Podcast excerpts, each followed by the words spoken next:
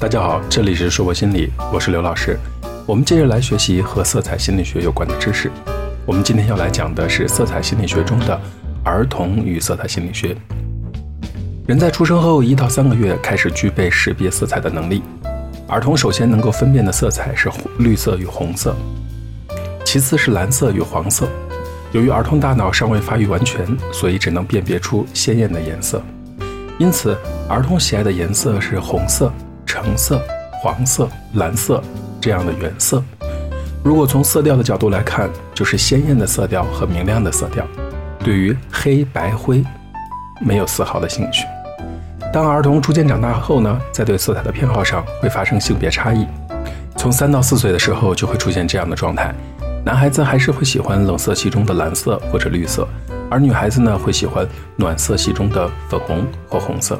其实，在幼儿时期还没有男女有别的概念，对于黄色、粉红色、白色，孩子都是比较感兴趣的。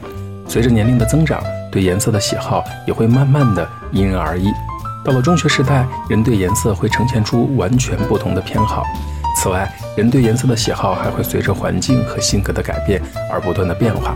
即使步入到社会，人对颜色的喜好依然会不停地发生变化。一般情况下，人对冷色系的颜色是按照先喜欢蓝色，然后是绿色，然后是淡紫色的顺序改变喜好的。对于暖色系，是按照红色、橙色、黄色的顺序来改变的。不过，也有人突然对颜色的喜好发生了重大的改变。这种时候呢，不是性格发生变化了，那可能就是想要寻求改变吧。颜色和性格的关系实在太复杂了。有人喜欢很多颜色，其中颜色的反差很大；也有人在心里可能只喜欢某一种颜色，但表面上却装出喜欢另一种颜色的样子。我们来看看孩子们喜欢的颜色都有什么样的心理特点呢？孩子的思维弹性很大，也很灵活，在绘画和涂鸦中就可以通过色彩看出孩子的心理和情感。一般情况下，孩子更喜欢用明快而丰富的颜色。而我们常常也会发现，孩子在使用二十四色橡皮泥、三十六色水彩笔等多色涂色工具时，总会有一两种颜色早早的就使用完了。这就说明，大部分的孩子都有自己无意识的色彩偏好。了解孩子的这种色彩偏好，对研究孩子的心理具有非常重要的意义。对于颜色的无意识选择，不仅说出了孩子内心的秘密，还可能隐藏着孩子深层的个性与特征。孩子越是极端的热爱某一种颜色，他的个性往往更突出。这种个性呢，也常常是他的优点或者缺点产生的源头。掌握了色彩心理，父母对孩子的引导可能更加准确，可以用简单有效的方式对孩子的一些个性加以改善呢。有超过百分之三十的女孩子特别的偏爱粉红色，喜欢把自己打扮得像粉红色的芭比娃娃。这种喜好一部分是由于女孩的天性。另一部分则是由于父母在后天教育女孩子应该喜欢粉红色。事实上，四到六岁的女孩子当中也有特别讨厌粉红色的人。粉红就是这样的一种颜色，讨厌它的人特别讨厌它，而追捧它的人连枕头和漱口杯都要买粉红色。大量的证据表明，热爱粉红色的女孩和父母的关系特别亲近，在心理上特别依赖父母，大小事都希望父母替她拿主意，站在前面做她的挡箭牌。长大以后呢，容易发展成没有主见、依赖他人的个性；而长期受到压抑的孩子呢，倾向于使用冷色系的颜色，尤其是在受到严格管教的情况下，就会喜欢蓝色这类的冷色。这类孩子总向往一个没有竞争的和睦的世界，崇尚和平不是坏事。可是过度的话，长大之后必须要面对残酷的现实和竞争的时候，就可能存在着逃避不良的心理。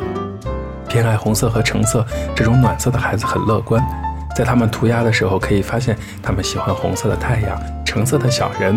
他们开朗热情，遇事往往会往好处想，比较善于自我开解，但可能不懂妥协，永远不肯立于从属的地位。无论和家人在一起，还是和伙伴在一起，他都希望成为一切计划中的主宰，希望由他说了算。这种地位一旦遭到破坏，就可能出现攻击性的情绪和行为。这样的孩子有两面性，跟他们到一个新环境中，因为他们的热情，可能很容易交到朋友，同时也容易因为自大和自我中心的性格和新交到的朋友吵翻。大约有百分之十五的女孩和百分之六的男孩子具有严重的完美主义倾向，这些孩子他们都无一例外的喜欢白色以及浅到极点的水蓝色。热爱白色的孩子几乎都有洁癖，而且还可能是精神上的，不愿意别的小朋友上他的床，用他的毛巾或者借用他的文具，非常的爱干净，喜欢白色的服饰，比其他孩子更频繁地进行自我清洁。这样的孩子总是努力交朋友，但很快又因为不能容忍朋友的缺点而否定别人。热爱白色的小孩与父母关系常常令人尴尬，因为这类孩子有的时候连对父母都很挑剔。长期下去呢，也会让他们和周围的人的关系变得紧张起来。所以给大家一个爱心的小提示：当孩子认识物体形状之前，先要懂得识别颜色。对于幼小的孩子来说，颜色刺激比形状来的更重要。随着孩子的成长，父母应该尽量的给孩子看一些鲜艳的颜色，穿鲜艳的衣服，不要主导或者强制孩子非要去喜欢某一个颜色。这样的话呢，才有利于孩子更好的发展。我们在讲绘画心理分析的时候，都会讲儿童画当中可能反映了他们的心理状态。那不仅通过儿童画，透过儿童使用的色彩，也可以来判别他们的性格，分析他们的心理状态。孩子的想象力非常丰富。他们并不一定会如实的描述自己看到的一切，他们也许不会画出青山和碧海，而是画出红色的山和绿色的海。总之，孩子会自由地发挥想象力，运用丰富的色彩描绘自己的世界。但是，如果孩子把太阳画成灰色，把人脸涂成紫色或者黑色，则说明孩子心中可能隐藏着一些问题。大部分的孩子都会把心情投射在绘画中的人物的肤色和太阳的颜色上。孩子如何使用颜色，如何涂鸦，对研究孩子的心理都具有非常重要的意义。很多孩子都喜欢橙色、红色、黄色这样的暖色，他们用明快的颜色自由地表达自己的心情。然而，在家教严格的家庭里，孩子们会更多的使用冷色系。如果孩子对橙色、黄色、红色等暖色的使用方法比较极端，那也不一定是好事，还可能代表着呃缺少爱心或者攻击性强呢。我们来看。过多的使用红色是充满敌意或者缺乏关爱孩子身上的表现，过度的使用黄色同样也是缺乏关爱的表现。另外，黑色和紫色使用不当的话，则说明孩子可能存在着心理方面的问题，或者身体上感到不适。